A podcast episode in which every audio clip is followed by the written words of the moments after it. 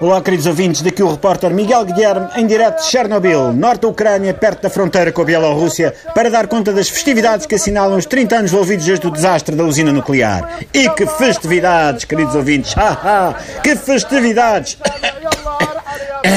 Eu tenho o programa das festas aqui na mão e mal consigo conter o shitex. Há quem diga, ai tal, o desastre de Chernobyl está bué da alto, Fukushima que é a cena. Mas permitam-me discordar. Isto é como tudo. Há quem prefira Maiorca e há quem não troque Ibiza por nada deste mundo. Eu, pessoalmente, já que passei férias em Chernobyl 72 vezes em 30 anos e deixem-me dizer-vos que cada vez que me vou embora deixo aqui o coração. Pelo menos um deles. Os outros três corações que me cresceram nas costas por causa da radioatividade normalmente vêm comigo, mas nunca se sabe o dia da manhã.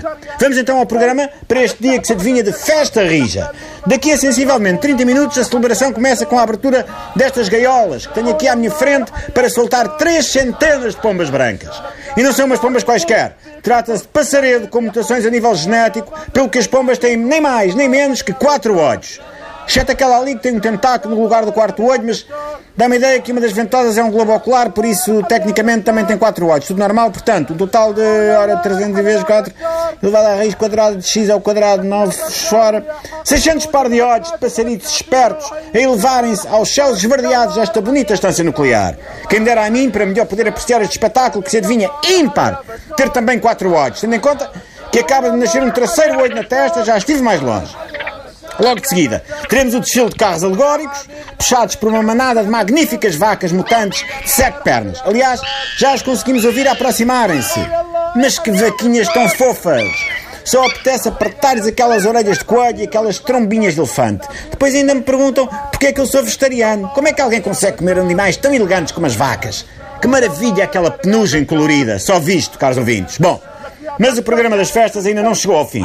Logo de seguida vamos ter o concurso Miss T-shirt molhada, onde as belas mutantes de Chernobyl terão oportunidade de exibir os seus 5 pares de seios. E quem diz 5, diz 6.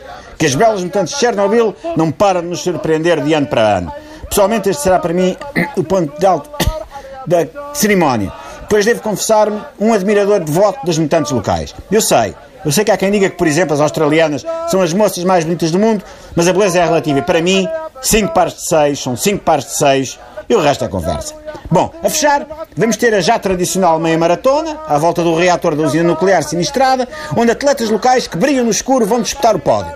Quando os atletas são magrinhos, até parece que estamos a ver sabres da luz da Guerra das Estrelas a andar à volta do reator. Não me venham falar na aurora boreal do Alasca. Este sim é o espetáculo de luzes mais emocionante do mundo. Mas pronto, enfim, são gostos. E pronto, parece que chegamos ao fim do nosso tempo de satélite. Diretamente das comemorações dos 30 anos do desastre de Chernobyl, o repórter Miguel Guilherme despede-se com um abraço tão forte quanto os seus cinco braços e meio permitem. Diz adeus aos senhores ouvintes, Vaquinha. Isso, isso, bicho lindo, senta, senta. Não, baixa a tromba, baixa a trombinha, baixa. Ai,